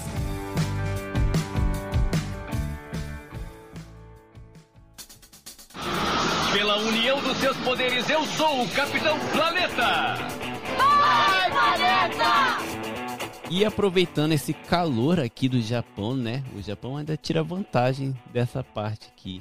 Gustavo, o que, que o Japão tá tirando vantagem desse calor maldito? Olha, Vitor, tem que servir para alguma coisa esse sol, né? E o Ministério do Meio Ambiente japonês, de olho no sol, anunciou que vai adicionar cerca de 20 mil megawatts à sua meta de geração de energia solar até 2030. Aí uma tentativa de reduzir as emissões de gases de efeito estufa. O montante equivale à capacidade de 20 usinas nucleares, só para o ouvinte ter uma noção. A capacidade de geração de energia solar no Japão em 2030, é, assim, a projeção, pelo menos, é que deve chegar a mais de 108 mil megawatts, ou 70% maior do que a meta atual. O governo estabeleceu uma meta de reduzir essas emissões de gases de efeito estufa em pelo menos 46% do nível fiscal de 2013 até 2030 e está revisando os planos para expandir o uso de energia renovável, como, por exemplo, energia solar. O plano atual do governo prevê é, pelo menos 64 mil megawatts de capacidade de geração de energia solar no ano fiscal de 2030. Isso é quase o tamanho de uma Itaipu inteira. Obviamente que o Japão não tem espaço para você colocar uma Itaipu inteira. Então você coloca vários painéis solares em vários lugares e você chega nesse número. Né?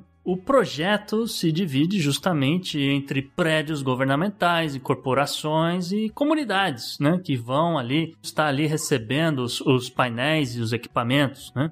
Nas comunidades locais, espera-se que pelo menos umas mil cidades, vilas e aldeias instalem ali cerca de 4 mil megawatts é, de equipamento em, em, cada uma, só com o propósito de gerar energia a partir do sol. É, é muito bonito, né? Ouvir assim que o governo tem esses planos, mas agora eu tenho uma surpresa para vocês. Ih, lá vem.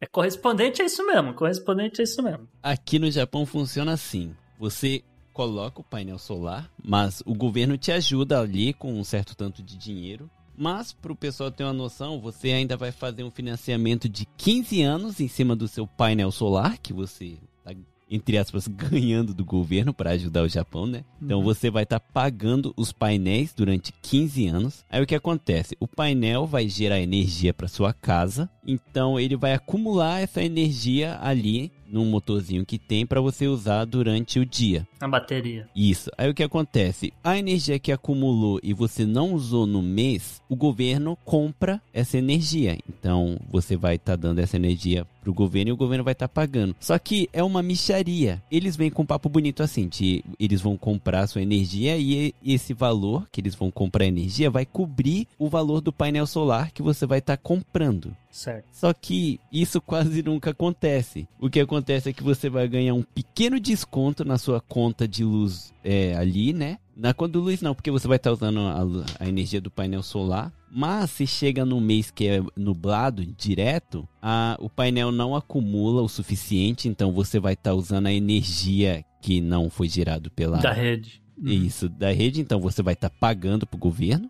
Uhum. Então vai ter mês que você ainda vai ter que pagar, não vai ter desconto nenhum e ainda vai ter que pagar todo mês a parcela do seu painel solar. Então é muito bonito o planejamento deles, só que eles ajuda, ajuda mesmo, é de vez em quando com alguma micharia ali para achar que você tá ganhando em cima deles, né? Mas, mas, assim, pelo menos imagino eu que eles pelo menos devem estar criando essa linha de crédito para pessoa ter aí seus 15 anos de financiamento, imagino eu. Porque pelo menos, né, alguém tá pagando essa conta, né? Já que tá financiado. Sim, é como se comprasse um carro, né? Sim. tá ali. Mas assim, muita gente tá desistindo disso. Eu mesmo não tenho painel solar na minha casa. Mesmo a minha casa sendo tudo energia, né? Ele chama aqui de Urdenka. Não usa gás em nada, é tudo energia. Uhum. Só que quando eu comprei a casa, já não tinha um painel e eles falaram assim, ó, sua casa é, é tudo energia, mas eu acho que não compensa colocar o painel solar, hum. porque você vai acabar gastando mais do que recebe, vendendo a energia que vai acumular aqui, né?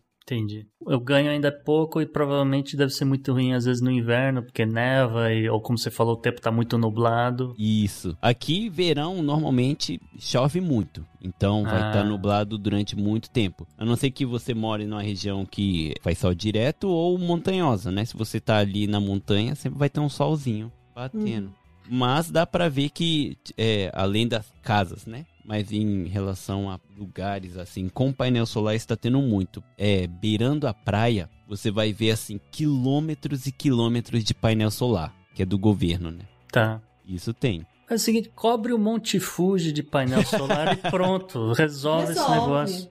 Resolve mesmo, exatamente. Up next. Up next. Up next.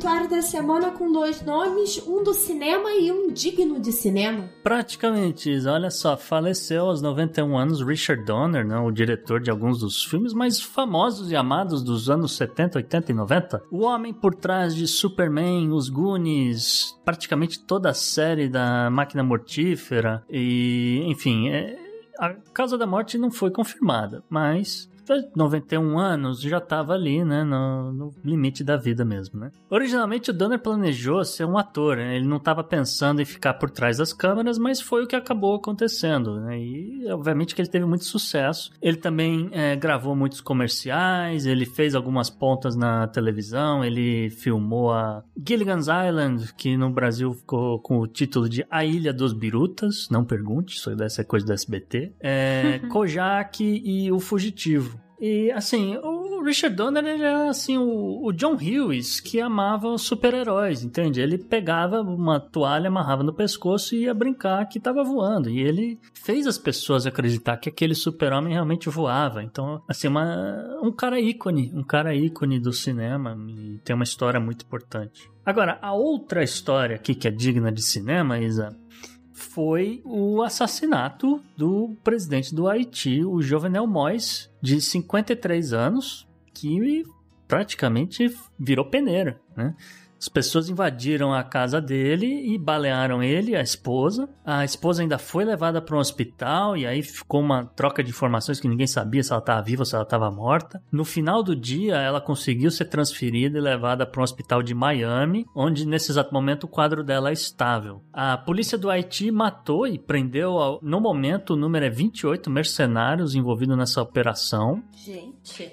É, Olha só, alguns desses mercenários, eles tinham cidadania americana, pelo menos dois haitianos, e um realmente era americano de fato, nascido aqui. Supostamente, né, o nosso amigo Jovenel tinha que ter abandonado o cargo em fevereiro desse ano. Mas ele deu o migué porque aquela coisa, pandemia, não estou conseguindo governar, nananana, né, né, né, então ele foi ficando. Ele acabou marcando eleições só para setembro. Então, nesse exato momento, o Haiti está com um vice-presidente no poder e ao Deus dará porque infelizmente essa é a história do, do Haiti, é um país que passa por golpes à torta direito, né? Um, um, o último grande golpe assim similar a esse foi em 1991 e a gente sabe que teve um certo envolvimento da CIA naquele ano. Então fica aí para os teóricos da conspiração discutir o que pode ter acontecido com o Sr. Jovenel Moise.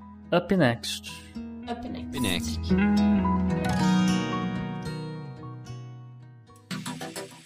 Anote no seu calendário.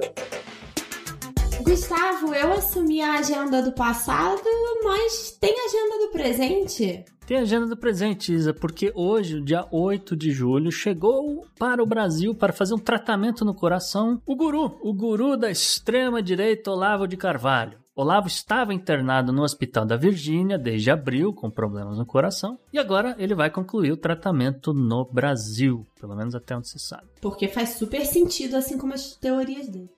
Enfim, é, eu prefiro não comentar isso, porque aqui pode ter vários problemas aqui, questões de dinheiro e questões de fila de SUS, questões de aposentadoria nos Estados Unidos, enfim. Não vamos falar disso, vamos falar de outra coisa, vamos falar do Uruguai, porque olha só, ontem, dia 7, o governo Lacagepou anunciou que tá cansado, tá cansado de esperar uma mudança de postura de Brasil e Argentina e que vai negociar acordos bilaterais de livre comércio por fora do bloco do Mercosul. Tá certíssimo. Eu também acho.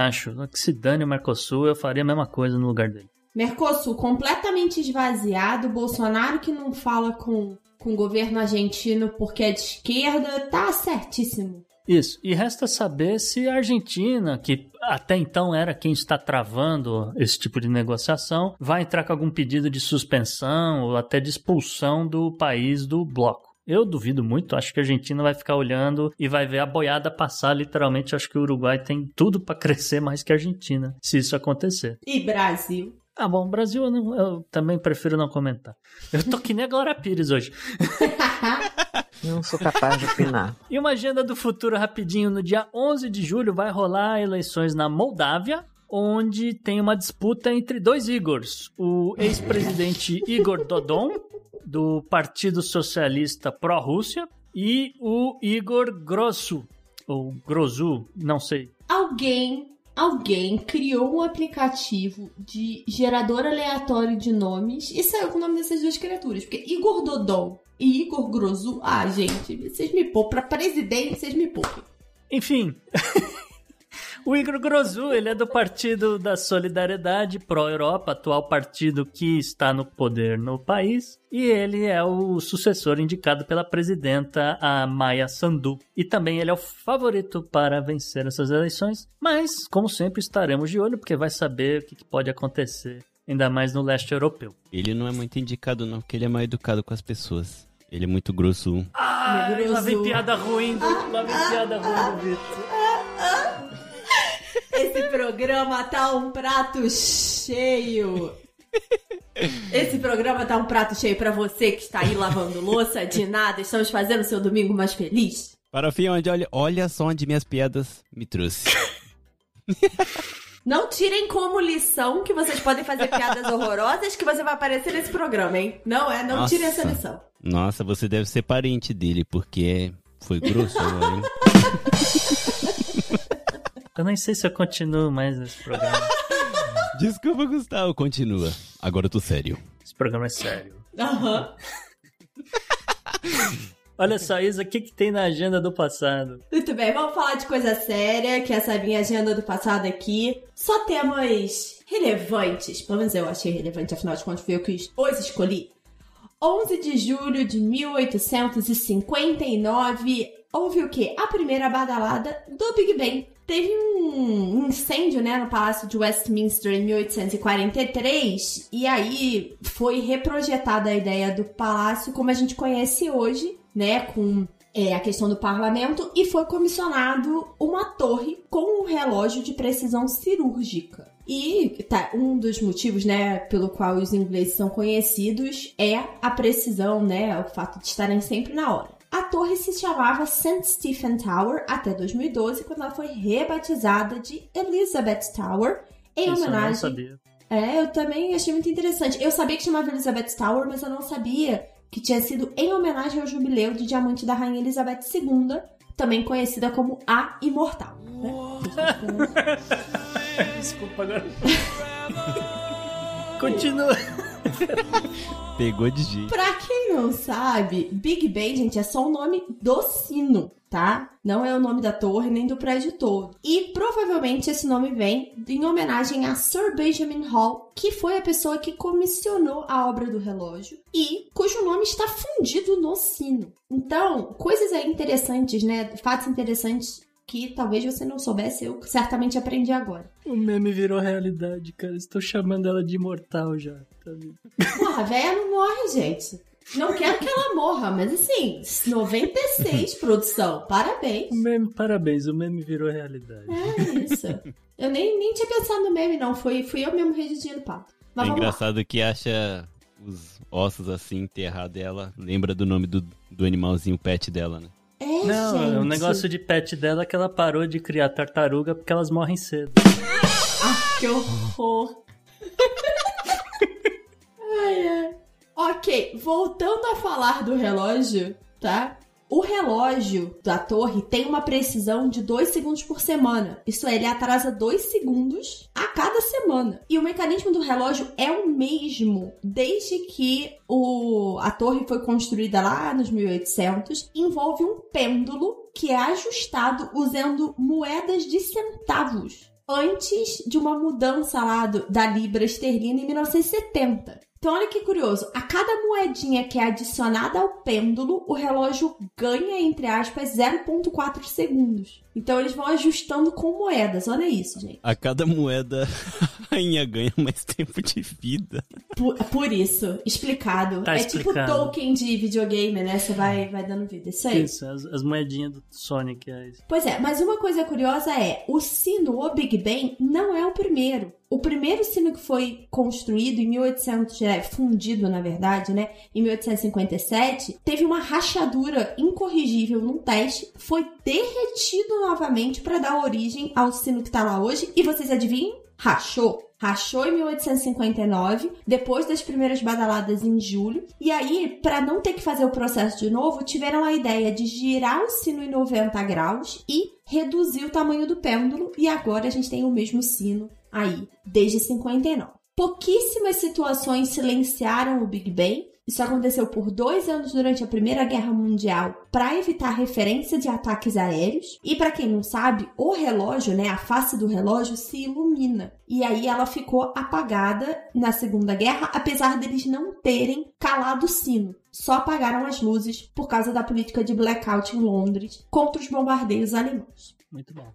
13 de julho de 1930 começa a primeira Copa do Mundo de Futebol no Uruguai. Eu resolvi trazer esse tema porque eu passei as últimas duas semanas vendo Eurocopa e Copa América. Me inspirei para falar de futebol neste programa porque meu time tá o quê? Terrível. Mas a Copa do Mundo nasce, na verdade, de uma iniciativa do então presidente da FIFA, Jules Rimet, que deu o nome à taça, né? Para quem não sabe, a taça leva o nome dele. E isso foi acontecer, né? A ideia nasceu depois que o futebol foi retirado do programa das Olimpíadas de 32. Então, a ideia era que a FIFA organizasse um torneio para que juntasse as seleções do mundo, já que isso não aconteceria nas Olimpíadas. O Uruguai foi escolhido porque ele era o medalhista olímpico das duas Olimpíadas anteriores, em Paris, 1924, e Amsterdã, 1928. Eu não sei se você viu, Isa, mas a FIFA vai reconhecer as duas Olimpíadas, a de 24 e de 28, como Copa do Mundo. E Cara. o Uruguai vai agora passar a ser tetracampeão do mundo. Será por isso que a camisa dele já tá com quatro estrelas? Talvez, eu não sei te dizer, mas eu vi que saiu essa notícia. Acho e... ridículo, acho ridículo. É, é, mas... é igual o Mundial do Palmeiras? É isso é, que eu tipo dizer. Isso. Apesar de tudo, o Palmeiras continua sem Mundial Abraço pro Felipe Figueiredo. E aí, gente, algumas curiosidades. Essa é uma Copa do Mundo com muitas curiosidades. Todos os jogos aconteceram, né, em Montevidéu, o que é completamente diferente das Copas do Mundo de hoje em dia, que espalham, né? É, tem um país sede, mas eles espalham os jogos em várias cidades. Foram um total de 13 times, sete da América do Sul, dois da América do Norte e só quatro da Europa, porque o velho continente passava aí por um período de recessão e vários jogadores, que na época a maioria não era profissional, né? Ficou com medo de vir jogar a Copa e depois não ter emprego quando eles voltassem. Então preferiram ficar nos seus países. Outras federações achavam muito caro mandar seus jogadores para o Uruguai, porque tem toda a questão de logística, barco e tal. Foi resolvido quando o governo uruguaio pagou uma ajuda de custo para transporte das quatro seleções europeias. Então vieram França, Yugoslávia, Romênia e Bélgica. Houve também uma discussão sobre a possibilidade de se utilizar jogadores profissionais, que alguns países já tinham e outros não causou polêmica, manteve alguns países como Holanda fora. E, curiosamente, a Inglaterra escolheu ficar de fora porque achou que o torneio não teria prestígio. Fica aí a ironia. O primeiro gol de todas as Copas foi marcado no dia 13 de julho pelo francês Lucien Laurent na vitória francesa de 4 a 1 sobre o México e também no mesmo dia os Estados Unidos fizeram 3 a 0 na Bélgica. O Brasil joga no dia seguinte, 14 de julho, e perde de 2 a 1 para a Iugoslávia. E aí, gente, é, eu falei que essa Copa tem umas curiosidades, passando rapidinho por algumas. A fase de grupos foi inventada nessa época, porque até esse momento todos os torneios eram mata-mata. Isso para que os times europeus que passaram 10 dias num barco pudessem jogar pelo menos duas partidas, porque se tudo fosse mata-mata, corria o risco deles virem aqui, jogar 90 minutos e ir embora para casa. Por, se, se, você estranhou aí 13 times, né? Como é que isso era dividido em grupos? Quatro grupos sendo que o grupo 1 tinha quatro times, então jogou mais do que os outros grupos aí. O time do Brasil vai representado somente pela seleção do Carioca. Imagina isso, gente. Seleção do Campeonato Carioca indo disputar torneio internacional. Que beleza. Teve um árbitro brasileiro, o senhor Gilberto de Almeida Rego, que terminou o jogo entre Argentina e França seis minutos antes da hora, e depois que ele percebeu o erro, teve que chamar o povo de volta pro campo. E é, dois detalhes que são os meus favoritos, gente. Tem um senhor chamado Ulisses Salcedo. Ele era técnico da seleção da Bolívia, mas ele também era árbitro. Então tem jogo que ele tava no banco de reserva e teve jogo que ele tava no campo apitando. E as duas semifinais tiveram o mesmo placar, 6 a 1. O Uruguai venceu sobre a Iugoslávia e a Argentina sobre os Estados Unidos, sendo que os Estados Unidos jogaram com dois jogadores a menos por motivos de contusão, porque pasmem, não podia fazer substituição naquela época. Pô, mas chegou na semifinal já é um baita recorde. Exatamente, é o melhor posicionamento dos Estados Unidos na história das Copas, é a Copa de 1930 em que ele divide o quarto lugar com a Yugoslávia, não tinha disputa de terceiro e quarto. Estados Unidos podia colocar uma meia estrela na camisa, né? Pois é. Positivo. O resto da história a gente já sabe, gente. O anfitrião Uruguai ganha da Argentina de 4 a 2 de virada no jogo no Estado Centenário, assistido por cerca de 93 mil espectadores. E essa derrota causou um incidente diplomático, porque antes do jogo, é, vários jogadores argentinos sofreram ameaças de morte em Montevidéu. E aí depois Ah, ainda saíram zoados e tudo mais. E aí, em represália, a embaixada uruguaia em Buenos Aires foi vandalizada. E aí o Uruguai rompe relações com a Argentina por um tempo. Tudo isso por conta da Copa do Mundo. Então tá aí, tá aí a desculpa pra realmente fazer umas negociações bilaterais por fora do Mercosul. Isso, tá tudo justificado culpa agora. lá de 1930, exatamente. Justifica. E 14 de julho de 1933, todos os partidos não nazistas são banidos da Alemanha. Então, essa é a data em que tem a lei oficial contra o estabelecimento de partidos, é aprovada nessa data de 14 de julho. Mas, na verdade, gente, ela é o ápice de um processo que começou meses antes, quando Hitler se torna chanceler da Alemanha, em 30 de janeiro. Então, o processo dele de chegar no poder envolve ali uma série de crises políticas e força, né, a indicação dele a chanceler, mas é quando ele começa a fazer todas as manobras para se tornar um ditador. Só para vocês terem noção, o Chabu começa em 27 de fevereiro. Houve um incêndio criminoso no parlamento alemão e no meio lá dos escombros foi encontrado o senhor Marinus van der Lubbe, que era um comunista holandês bem conhecido. E o fato do corpo, né, não, não ficou claro aqui nas minhas pesquisas se ele estava vivo ou estava morto, mas o fato deles terem encontrado este homem lá no prédio foi usado pelo Partido Nazista para dizer que, na verdade, o incêndio era uma tentativa de golpe comunista. Hoje em dia, né, olhando em retrospectiva, há muitos historiadores que acreditam que o incêndio foi provocado pelo próprio Partido Nazista exatamente para, é, vamos dizer assim, colocar dar o peteleco no primeiro dominó dessa sequência de leis. E aí, para justificar essa, vamos dizer assim, essa proteção comunista no governo alemão, o Hitler passa um decreto chamado Pela Proteção das Pessoas e do Estado, que é conhecido como o hashtag do. Não é hashtag, tá, gente? É hashtag do incêndio. É uma ordem que limitava as liberdades individuais dos alemães e permitia ao governo prender os líderes comunistas. Isso às vésperas de uma eleição geral, onde o Partido Nazista ganha a maioria no Congresso numa coligação com o Partido Nacional e passa uma outra lei, a chamada Lei de Concessão de Plenos Poderes. E nada mais é do que dissolver o parlamento, tirar o poder do parlamento e dar o primeiro grande passo da ditadura hitlerista. E aqui, ironias da história, não é verdade? O Partido Cristão vota a favor dessa lei e o único partido que votou contra foi o social-democrata, que temos resquício dele até hoje aí na figura de Angela Merkel. Essa é a lei que determina que todos os decretos, todas as leis e determinações deveriam vir de Hitler e qualquer ordem dele poderia contrariar a Constituição. Foi golpe, então?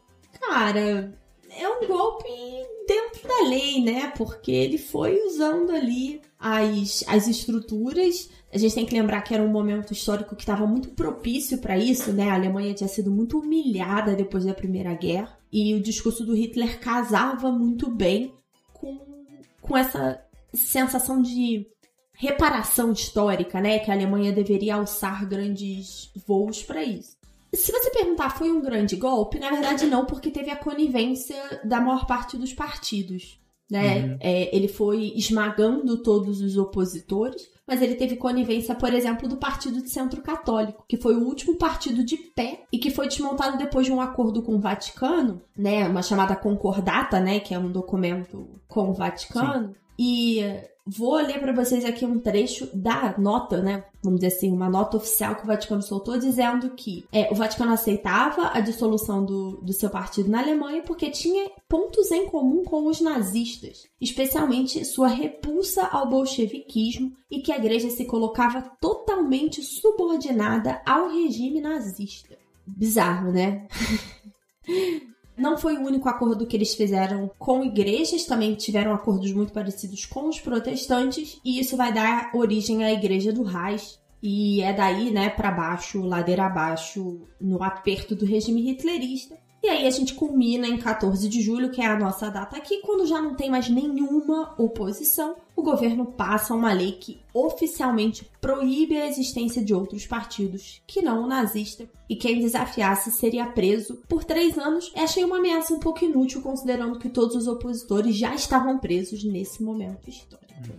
Up next. Up next. Up next.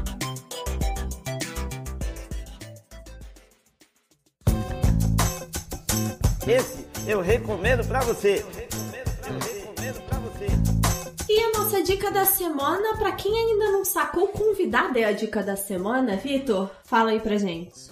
Então, gente, o Gustavo já me apresentou aqui o podcast uma vez, eu fiquei muito honrado, nem acreditei, minha cabeça explodiu. Mas eu aqui, ó, como correspondente internacional do Japão, eu trago muita notícia maluca lá no meu podcast, muita notícia, histórias malucas para quem eu sei que brasileiro gosta muito de briga. Então lá no podcast tem muita briga na escola japonesa.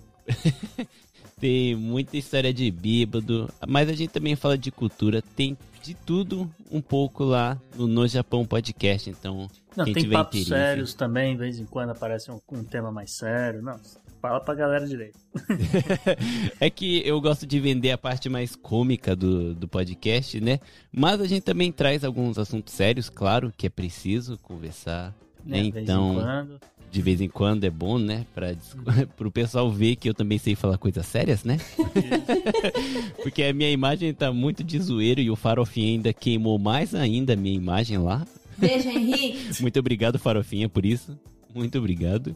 Mas tem de tudo um pouco, desde coisa séria até muita coisa engraçada, histórias de terror, contos, é, é muita, muita loucura. Lendas, ele quer dizer lenda japonesa. Isso, lenda japonesa. Temos 50 episódios, todos com mais de uma hora e meia. Então, se você já não tem mais o que escutar, corre lá pra Não, é que conhecer. É, é bom dizer assim que o Victor tá com mais de 20 anos, né? Quantos anos no Japão, Victor? Eu tô com 28 e eu morei, é, acho que 21, an- ao todo 21 anos aqui no Japão.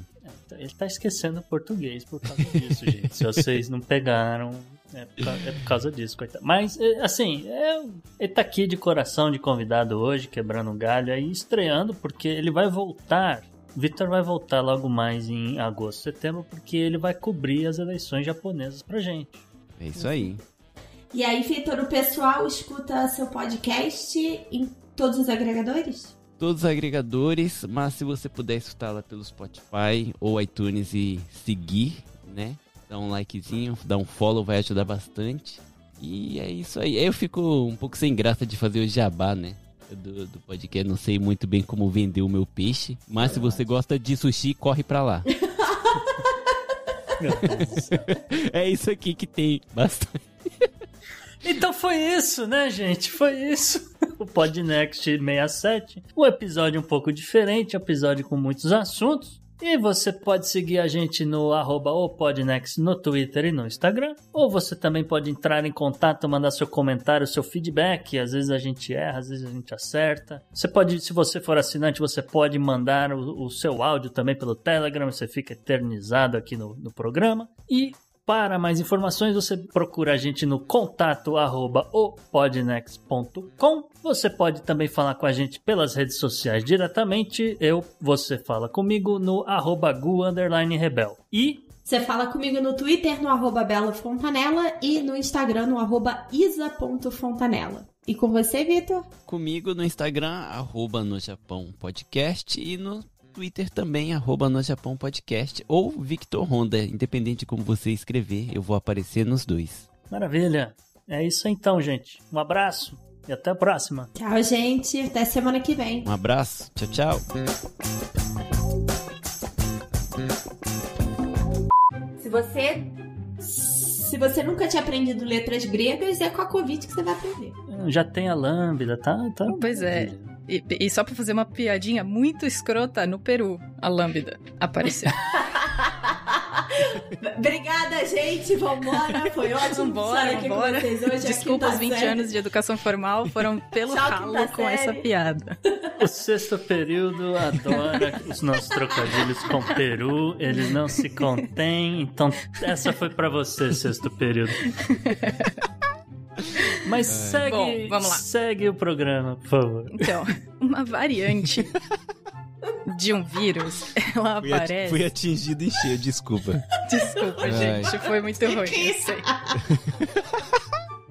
Ai, meu Deus, desculpa, Aí o banco de Thaís. risadas que você queria, Henrique. Meu Deus, eu, ai, eu já eu sabia, mas agora é certeza que eu não saí. Eu ainda tô na sexta série. Pô, cara, que tá série A, pira, rapaz, pira. A gente vai entrar nesse assunto ou vai passar longe dos cringe? Nossa, Jesus. Ah, mas eu sou cringe com orgulho. Eu e o Gustavo marcamos a mesma pontuação no, no, no teste de cringe, tá? Ah, é bom saber, porque eu não vi, não vi esse post ainda. Já foi, já foi pro ar. Você que não viu, esse post já passou, bonito. O JP, segundo o teste do cringe, JP não é cringe. É porque, sabe o que que é? O JP não é uma geração ainda atrás da gente. Entendeu? Então ele passou ileso no cringe. É isso. Nossa. Ele nem tá aqui, tá aqui pra se Gente, defender. ele coitado. toma café da manhã? Então, eu tomo café da... Ah, eu acho que o JP to- disse que não toma. Eu tomo, o Gustavo também, né? Então, gente, não tem como. Pela minha faculdade de Nerdcast, eu acho que o JP tá no. tá na mesma sala do, do Sr. K. Acho que ele tá mais É, pra boomer. Por aí, é. é. Não, pra mim a melhor resposta do Gustavo no teste do cringe, que tem assim, divide o cabelo de lado. Aí o Gustavo respondeu que sim, aí eu, porra, Gustavo. Eu não entendi o que que. é, Eu entendi, assim, o meu de lá, mas, enfim, não, não importa agora. É, é porque eu, eu não, eu não quero. Eu não quero gerar comparações com presidentes por aí. Ai, Jesus. Tá, aqui, vamos voltar para as variantes Vamos. Delta, porque a gente já deu erro de gravação do, do programa. É. Foi mal. Bom, então vamos lá. Aqui teve. Pa- Parza, porque meu áudio falhou. E. Peraí, que Henrique mandou eu ficar de olho e eu vi cedo. Peraí, Olha em que Henrique. momento É, não, é por. O Henrique mandou eu ficar de olho? Aí, Henrique, beijo pra você. serviu pra alguma coisa. Sim, você manda, eu obedeço, Henrique. Só um segundo Tá. que eu preciso te portar antes de gerar um áudio novo. Peraí. Aproveitando que o Farofinha tá por aqui, Farofinha, olha onde eu cheguei, cara. Mas olha só, a gente, você veio para aqui por conta dele, não foi, Gu? Não foi ele que apresentou pra gente? o- É tudo culpa do Henrique. Se esse programa ficar uma merda, é culpa do editor. Cara, eu, esse vai ser o a programa que o. Henrique mais tem conteúdo pro pós-crédito. Mas você nunca ouviu no Japão, né? Você nunca ouviu o podcast do Victor, né? Ainda bem. Desculpa, Vit- Vitor, não é, não é pessoal. É só porque eu sou uma pessoa que tem, Tem 53 mil projetos, você não dou conta. Pode ir que eu já soltei aqui. Já voltou? Já. Então vai, Victor, retoma lá da.